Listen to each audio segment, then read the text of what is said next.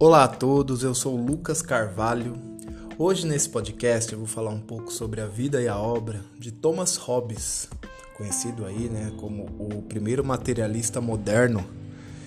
Hobbes nasceu na Inglaterra em 1588 e corajosamente sustentou, numa época profundamente religiosa, que não existia uma substância espiritual, como os antigos atomistas, ele sustentava que o mundo consiste exclusivamente de partículas materiais é, e que não existia uma substância espiritual. Pensamento muito, muito polêmico para sua época. Entretanto, Hobbes ficou mundialmente, é, é mundialmente famoso, conhecido hoje dentre, dentre os pensadores é, foi pela sua filosofia política, que afirma que, que é racional indivíduos se submeterem a um soberano, é, um soberano forte, para assegurar a ordem e assegurar a paz.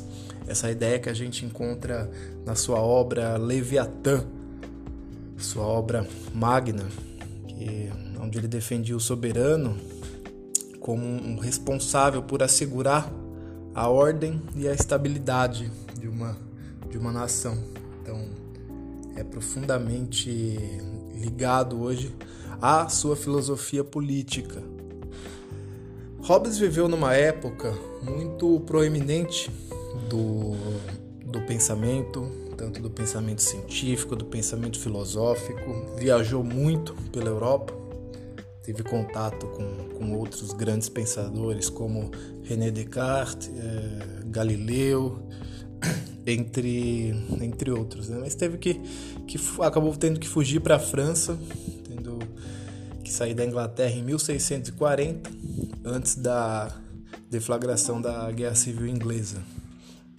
No, na sua obra, que eu citei, Leviatã, Hobbes ele imagina um estado de natureza que é a situação anterior à formação da sociedade, que antes da formação da sociedade como tal, havia um estado de natureza, onde cada pessoa persegue os próprios interesses, não em prol do interesse social, de grupo, mas em prol de um interesse pessoal é, um estado em que cada um está em guerra com os demais, vamos dizer assim. O famoso cada um por si. Como todos estariam em melhor situação se cooperassem, deve ser racional para cada um restringir a liberdade cumprir as leis que Hobbes defende, né? contanto que possamos crer que todos farão o mesmo. Ou seja, para ele isso pode ser alcançado por um contrato social. Contrato social que entrega o poder a um soberano que é capaz de impor obediência universal às leis.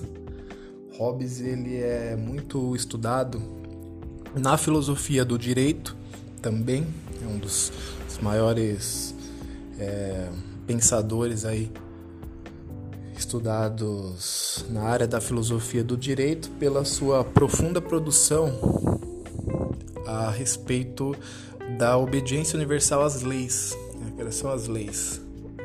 Então ele foi um foi um grande pensador, teve brilhantes textos, por exemplo, o Cidadão, sobre a matéria, sobre o homem, além da sua obra magna que foi Leviatã.